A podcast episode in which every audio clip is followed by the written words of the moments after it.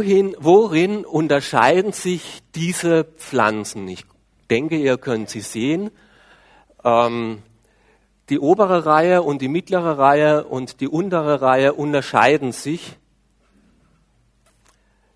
Worin könnte das sein? Boah, ja, da kennt sich jemand aus. Äh, das ist wirklich, ich habe schon befürchtet, wenn die Gabi nicht da ist, dann kommen wir nicht drauf. Ähm, es ist wirklich, es gibt Schattenpflanzen und es gibt Pflanzen für den Halbschatten, es gibt Pflanzen für helles Licht und Pflanzen, die direkte Sonneneinstrahlung äh, aushalten. Genau.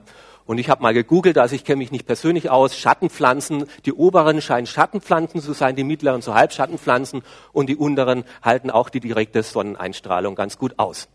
Das heißt, bei Pflanzen geht es ja nicht nur darum, wie ich gedacht habe, ob man ihnen genug Wasser gibt und dann vielleicht noch ab und zu mal Dünger und okay, die eine braucht mehr, die andere weniger, die eine, die versäuft schnell und die andere, die kann gar nicht genug Wasser kriegen und sowas, sondern es kommt ja noch viel mehr auf den Standort an. Wo setze ich die hin im Garten, beziehungsweise wo stelle ich die hin in der Wohnung?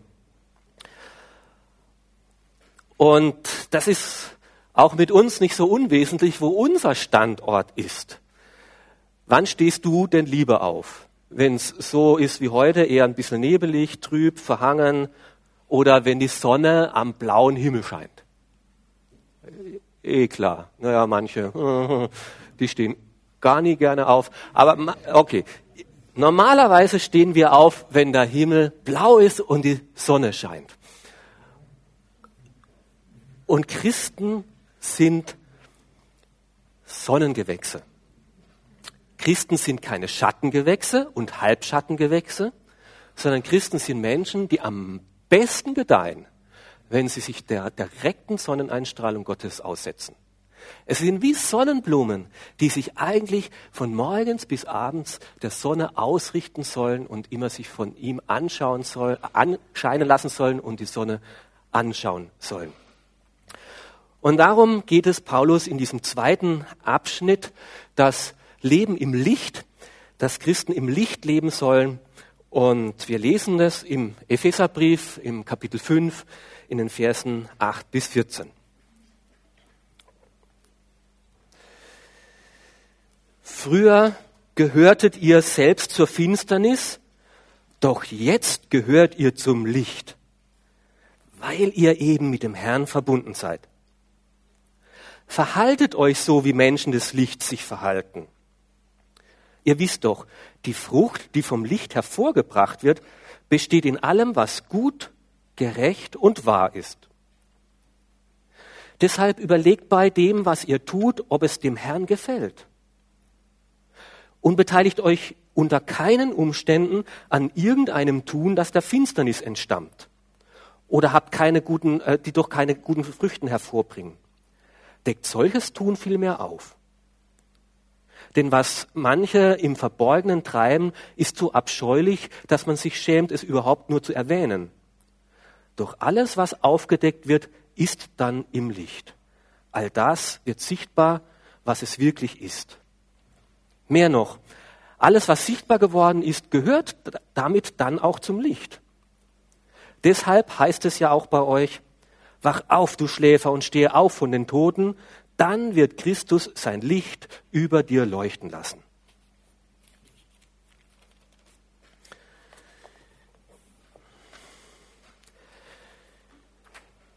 Du musst nicht im Dunkeln oder im Halbschatten oder im Zwielicht leben, sagt Jesus hier zu den Leuten in Ephesus und zu uns.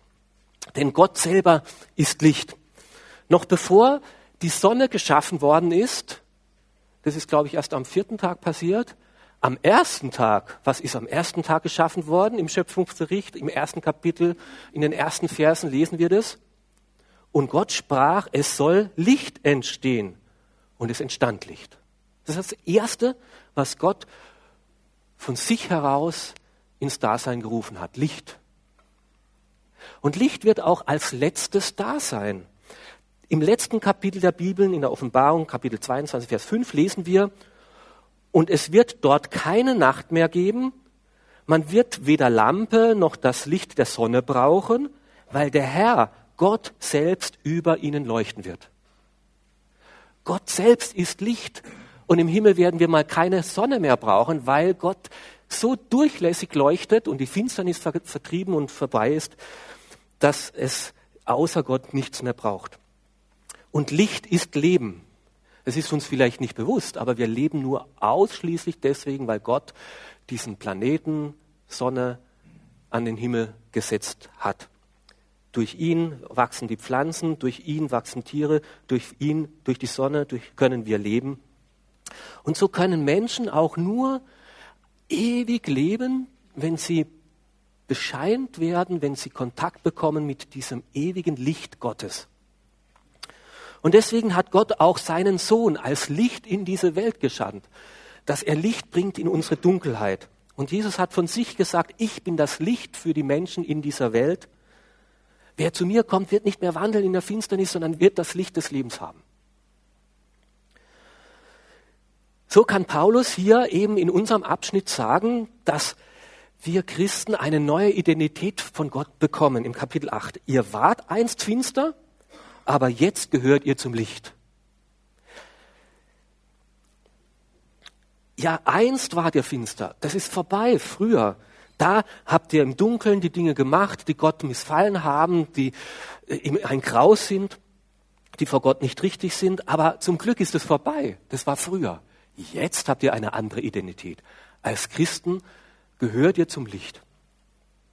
Und wer gehört genau dahin? Das sagt er gleich. Wer mit dem Herrn verbunden ist, der gehört zum Licht. Wer zu Jesus, dem Licht der Welt, kommt, sich mit ihm verbindet, der hat Teil dieses Lichts sein. Ich bin das Licht der Welt. Wer mir nachfolgt, wird nicht mehr in der Finsternis umherirren, sondern wird das Licht des Lebens in sich selber haben. Nicht nur bescheint von außen, zum Glück macht es Gott über und dass er jedem seine Güte und Barmherzigkeit und sein Licht hinscheint. Aber wenn man Christ wird, wenn man verbunden ist mit diesem Herrn, kommt Licht in sein eigenes Leben hinein. Da, da, wir dürfen sozusagen zu Sternen werden, nicht nur zu Monden oder äh, Planeten, die bescheint werden, sondern wo Licht in uns hineinkommt. Und wir sollen strahlen, nicht weil wir in Tschernobyl waren oder weil wir eine bestimmte Hautcreme verwenden, sondern weil wir Kinder des Lichts sind. Kann man erkennen, ob jemand Christ ist oder nicht? Ja, ich bin mir da auch ein bisschen unsicher, ob man es wirklich so immer erkennen kann. Aber ich denke, wo ich es am ehesten erkennen kann, wenn ich in die Augen von jemandem schaue und sie von innen her leuchten. Es gibt Menschen, die leuchten von innen. Und da denke ich, da ist Gottes Licht in ihnen. Und das spürt man und sieht man. Und es gibt auch das Gegenteil, dass man an den Augen sieht, boah, da ist viel Finsternis im Leben.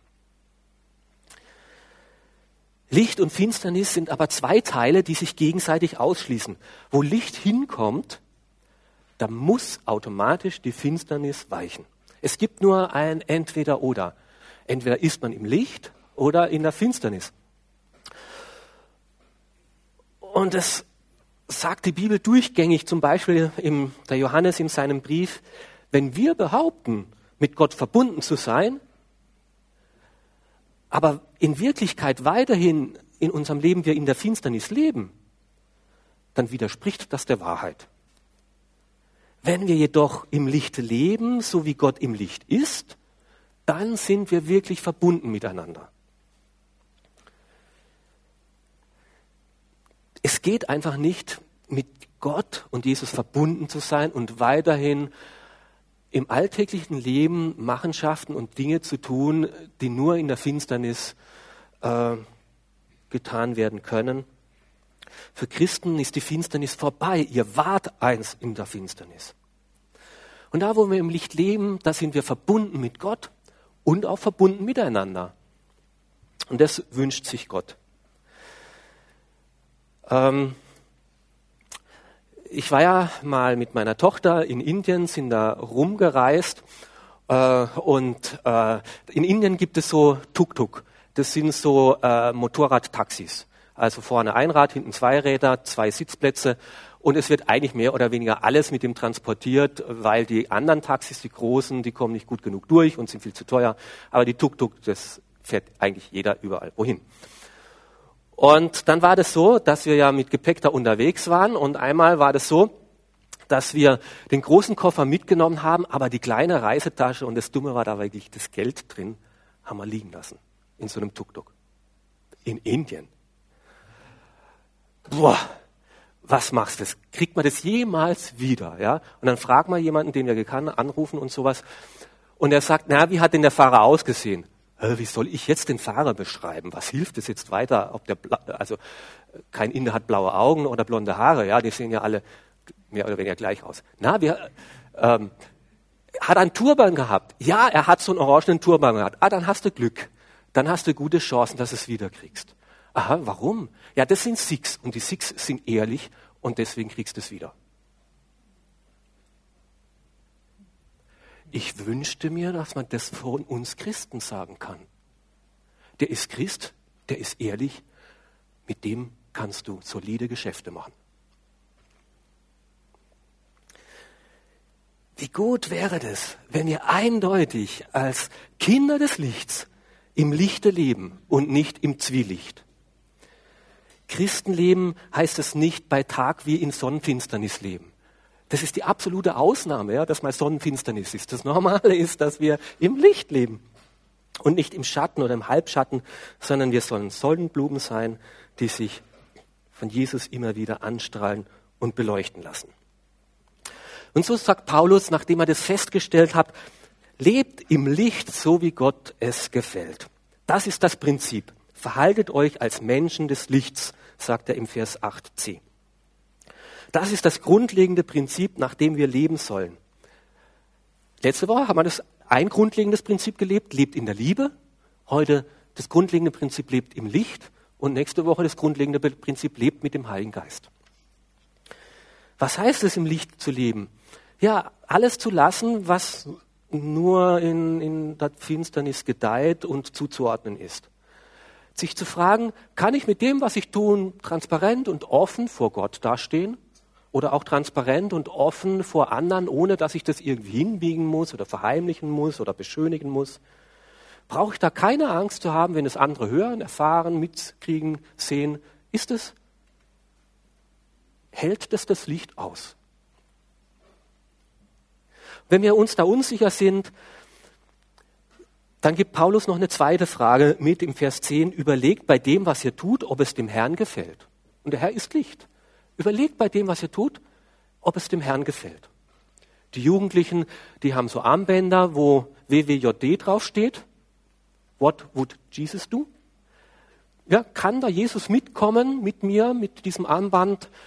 Was ist es etwas, was auch dem Herrn gefallen würde? Und da sollen wir uns selber uns immer wieder aufmachen und uns diese Fragen im Alltag stehen. Ist es vor Gott in Ordnung? kann das vor meinem Herrn bestehen. Dem Gott, der Licht ist, kann er dieses Verhalten gerne beleuchten. Und wenn ich so diese Frage immer wieder stelle, dann kommen so zwielichtige Gedanken, Überlegungen, Handlungen ans Licht. Und wenn ich dann im Licht bleibe, wird Stück und Stück immer mehr Licht in meinem Leben.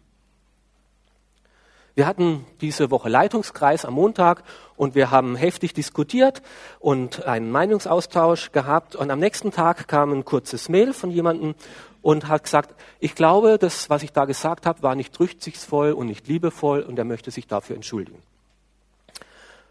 Und ich habe zuerst gedacht, naja, ich habe es nicht einmal wirklich so wahrgenommen. Aber das ist gut. Da war jemand, der prüfte sich selbst, ob das, was er gesagt hat, im Licht Gottes bestehen kann.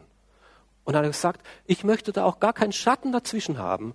Und deswegen bekenne ich es vor Gott und ich sage es auch von euch. Und dann passiert das. Dann sind wir verbunden wieder mit dem Licht und verbunden miteinander in ungetrübter Gemeinschaft. Und diese grundsätzliche, das soll die grundsätzliche Ausrichtung unseres Lebens als Christus sein. Ich will Gott gefallen. Ich will mich nie von Gott entfernen, sondern ich möchte in seinem Lichte leben. Und es ist eine ganz andere Einstellung, wie manche manchmal mitbringen mit eher der Frage, ist das schon Sünde? Oder darf ich als Christ noch? Weil das ist ein bisschen so die andere Richtung. Wie weit kann ich mich denn von Gott entfernen, bevor er reinschlägt? Das ist genau die andere Ausrichtung, sondern es ist mehr, wo Gott sich, wo, wo Paulus ja sagt, lebt als Kinder des Lichts und fragt, ob es Gott gefällt. Und wer nach diesem Prinzip lebt, da werden Früchte wachsen. Und zwar, diese Früchte nennt er hier, es wächst Güte, es wächst Gerechtigkeit und es, es wächst Wahrheit. Es wird in meinem Leben immer mehr sichtbar, was gut ist, was recht ist und was ehrlich ist. Und daran soll man Christen erkennen, nicht zuerst daran, was sie nicht tun. Ich trinke nicht mehr, ich rauche nicht mehr, ich tanze nicht mehr, ich lache nicht mehr oder keine Ahnung was, ähm, sondern das, was wir tun. Eben das Güte und Gerechtigkeit und Echtheit und Transparenz und Verlässlichkeit und Glaubwürdigkeit und Zuverlässigkeit, dass das in unserem Leben sichtbar wird. Und damit wir immer wieder ans Licht kommen und kommen können und Gottes Licht in uns scheinen und hervorkommen kann, muss manchmal halt so die Schlingpflanzen, die uns immer wieder versuchen, das Unkraut hochzuwachsen und, und das Licht uns abzuschirmen, wegzunehmen, muss eben das Unkraut immer wieder weggerissen werden. Die finsteren Kräuter, die uns zudecken wollen. Und deswegen sagt Paulus hier im Vers 11, beteiligt euch nicht an den furcht, äh, fruchtlosen Werken der Finsternis. Wir sollen uns nicht daran beteiligen, dass die Finsternis nicht Raum gewinnt in uns, sondern jeden Tag aufs Neue so leben wie bei unserer Bekehrung, diese Entscheidung. Das alte Finstere habe ich hinter mir gelassen. Ich bin jetzt Licht. Und jetzt lebe ich auch im Licht. Und immer wieder diese Entscheidung. Ich bin zum Licht gekommen, zum Vater. Er hat mir eine neue Identität gegeben. Und jetzt lasse ich das Finstere und jetzt wähle ich das Licht und tue es auch. Das Böse geschieht ja meistens auch heute noch heimlich, erstaunlicherweise, im Dunkeln, im Verborgenen. Ich glaube, unbewusst wissen wir, dass es falsch ist und wollen unser Tun vor Gott und vor den anderen verstecken. Und wir haben immer noch das Gefühl, im Finstern sieht uns der andere nicht und auch Gott nicht. Heimlich wird der Ehepartner betrogen. Heimlich werden falsche Geschäfte gemacht. Unter vorgehaltener Hand reden wir schlecht über den anderen Kollegen. Unsere Steuererklärung, nur, okay, auch eher so, dass wir äh, nicht immer damit ans Licht kommen wollen. Die Nachbarn sollen nicht merken, was in unserer Familie alles passiert, dass da längst schon Kleinkrieg ist. Wer zu viel trinkt, der tut es gerne heimlich. Wer seine Kinder schlägt oder missbraucht, der tut es im Verborgenen. Nach draußen heile Familie. Das ist unheimlich. Und Christen sollen nicht im Unheimlichen leben. All das ist beschämend, was im Verborgenen geschieht, was niemand wissen soll. Und das sollen wir lassen. Wenn ich weiß, das, ist, das will ich eigentlich nicht, dass das andere fahren, ja, dann ist das wahrscheinlich nicht Licht. Und dann ist es ein Kriterium, es sein zu lassen. Diese Dinge dürfen wir nicht tun sondern, und nicht nur nicht tun, sondern Paulus sagt, ihr sollt auf Abstand gehen mit den Dingen. Das ist sogar schändlich, was andere tun, wenn wir nur darüber nachdenken und reden. Und so redet auch Paulus überhaupt nicht viel jetzt über die finstere Seite, weil er sagt, das ist schändlich. Da muss das so weit wie möglich weg davon. Also nicht so nah wie möglich ran an das, was so unheimlich ist, sondern so weit wie möglich weg. Und deswegen redet Paulus gar nicht so viel von dieser dunklen Scheide. Worüber er jetzt dann aber redet im Vers, in den Versen 11 bis 14 ist, was ist, wenn jetzt Licht in dein Leben kommt und du merkst, da gibt es noch zwielichtige Dinge und Dunkelheit. Wie kann wieder mehr Licht in dein Leben kommen? Deck auf, was dunkel ist. Was, wenn ich merke, dass da Dinge in meinem Leben sind, die zu meiner Identität als Kind des Lichtes nicht mehr passen? deckt solches Tun vielmehr auf, sagt er im Vers 11. Wo dunkle Sachen geschehen, zwielichtige Sachen, halbdunkle Sachen, deckt sie auf. Komm damit ins Licht zu Jesus Christus. Und er macht wieder Licht in deinem Leben. Da, wo wir bereit sind, unsere Dinge nicht zu verbergen weiterhin, sondern offen sind und Gottes Licht hineinscheinen lassen, da wird mehr Licht. Und das ist ja gar nicht so einfach. Das ist wirklich ehrlich zu sein vor sich selber. Das ist vielleicht doch nicht so richtig und eben keine Entschuldigungen und Erklärungen und Ausflüchte zu finden und Selbstentschuldigungen, äh, sondern ehrlich vor Gott zu bekennen, das ist nicht Licht bitte komm du mit meinem Licht in meinem Leben. Das fällt uns schwer. Aber schon im Alten Testament hat Salomo, der weise Mann, in seinen Sprüchen aufgeschrieben, wer seine Missetat leugnet, dem wird es nicht gelingen. Der sie aber bekennt und lässt, der wird Barmherzigkeit empfangen. Es ist Satan, der uns eben in der Finsternis, der Fürst der Finsternis, in der Finsternis gefangen halten möchte. Ja, warum will er das? Weil in der Finsternis diese Schlingpflanzen sich weiterhin ausbreiten können. Und er ganz genau weiß, wenn ich mir weiter vornehme und das nächste Mal tue ich es nicht, dass das Satan sagt, na super, dann habe ich ihn ja schon. Der ist ja viel zu schwach, der schafft's ja gar nicht selber. Weil ich bin ja nicht Licht, der Hans-Peter. Ja, wer ist denn Licht in mir? Das ist doch Jesus in mir. Das bin ja nicht ich selber. Und deswegen ist es Jesus, der uns immer wieder einlädt, komm doch ans Licht. Nicht um dich bloßzustellen. Wenn du ans Licht kommst, werde ich dich nicht beschämen und werde das nicht auskosten und oh, schon wieder, sondern werde dich annehmen und ich werde dir vergeben und ich werde dich reinigen und du sollst wieder Licht sein. Und dieser Johannes, von dem wir schon manches gehört haben über diesen Jesus und Herrn des Lichts, wenn wir sagen, wir haben keine Sünde, betrügen wir uns selbst und die Wahrheit ist nicht in uns. Wenn wir aber unsere Sünden bekennen, dann ist er treu und gerecht und vergibt uns all unsere Sünden und reinigt uns von unseren Missentaten. Und dazu lädt uns ein. Und immer wieder, wenn Menschen in die Seelsorge kommen und Rat brauchen, wie kommt mehr Licht in meinem Leben, da ist so viel Finsternis und ich bin es leid und ich kann nicht mehr und ich weiß nicht, wie ich loskomme. Ja, wer bist du denn? Was ist denn deine Identität? Bist du schon im Licht? Ist das Licht schon in deinem Leben oder nicht? Ja, wenn du Christus kennst und angenommen in deinem Leben, dann bist du Licht, dann ist in dir Licht. Ja, nach welchem Prinzip lebst du denn? Suchst du wirklich seine Gemeinschaft? Willst du wirklich im Licht leben? Ist das dein Lebensprinzip? Dann entdecken wir es wieder neu.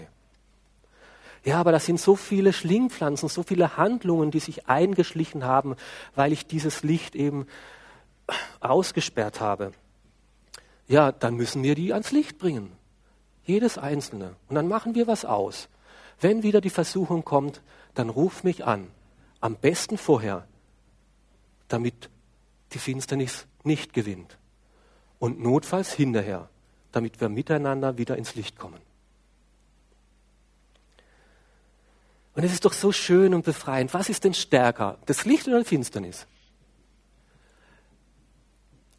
Wenn Licht kommt, muss die Finsternis weichen.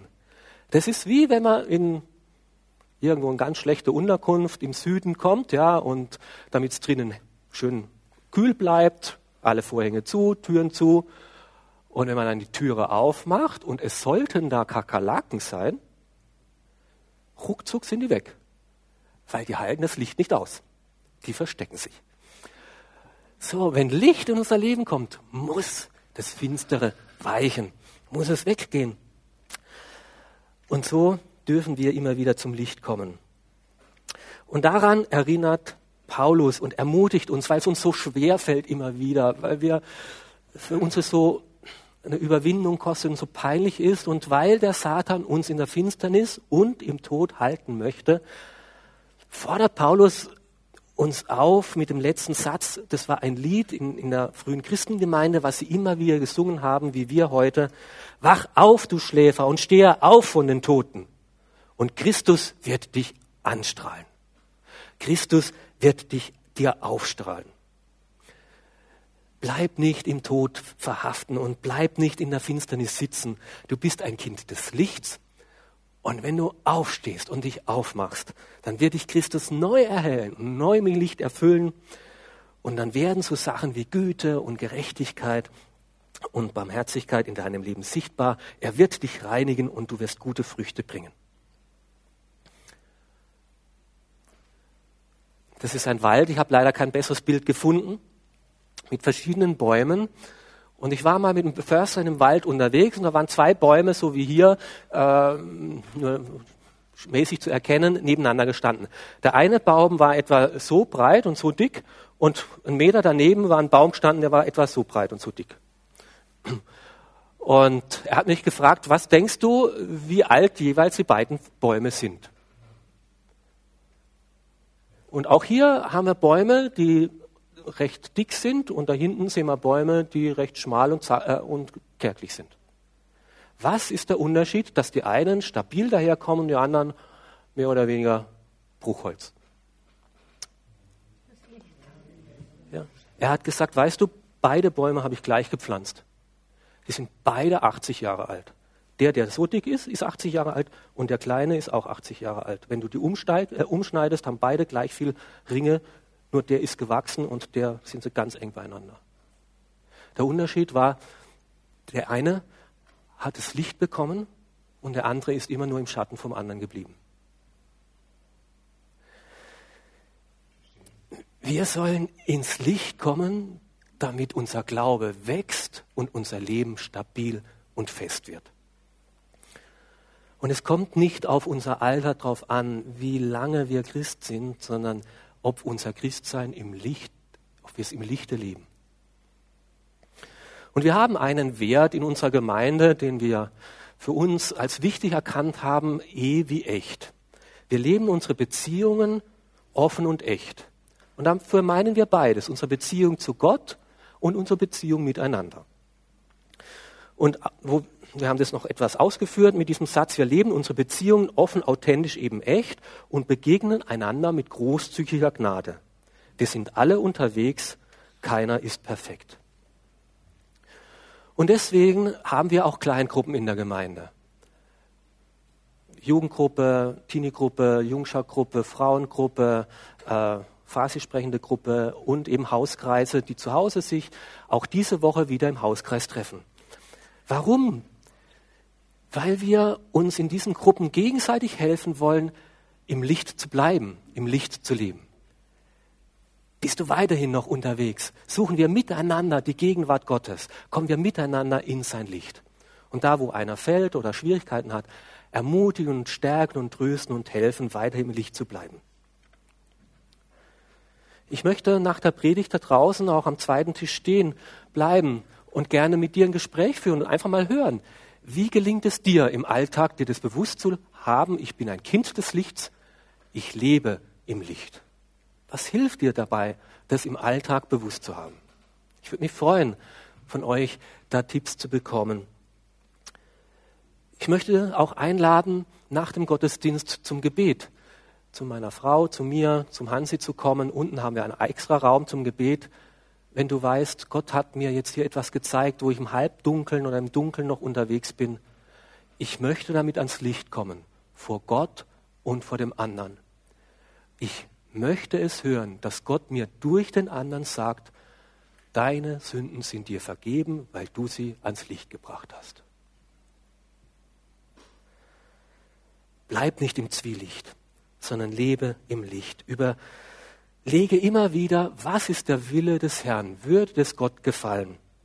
Lass Güte, Gerechtigkeit und Wahrheit wachsen, weil du mit dem Herrn, dem Herrn des Lichts verbunden bist. Amen.